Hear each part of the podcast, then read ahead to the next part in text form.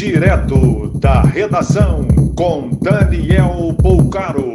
Olá, boa noite. Essas são as principais notícias deste sábado, 23 de outubro de 2021. O presidente do Senado, Rodrigo Pacheco, foi anunciado como pré-candidato à presidência da República pelo PSD durante encontro regional da Legenda no Rio de Janeiro. A filiação do ex-integrante do MDB está marcada para a próxima quarta-feira no Memorial JK em Brasília. Com o fim da greve dos tanqueiros, os postos da Grande Belo Horizonte começam a normalizar abastecimento, mas em alguns locais ainda falta etanol. O Uber também anuncia corridas de moto em Curitiba com promessa de viagem pela metade do preço. Alerta de chuva de mais de 100 milímetros com ventos de 100 km por hora em 63 cidades do Mato Grosso do Sul entre a noite de hoje e a madrugada deste domingo.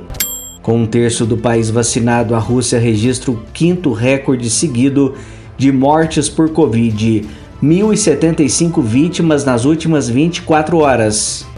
A medalhista olímpica Rebeca Andrade foi campeã no salto e vice nas barras no Mundial de Ginástica disputado no Japão.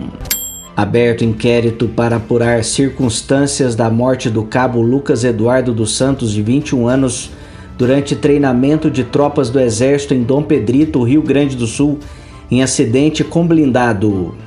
Um coletor de material reciclável de 26 anos foi confundido com um traficante e morto na frente dos filhos no bairro Valéria, em Salvador. O crime aconteceu na madrugada deste sábado. Ele morava na mesma casa que antes residia o verdadeiro alvo dos disparos.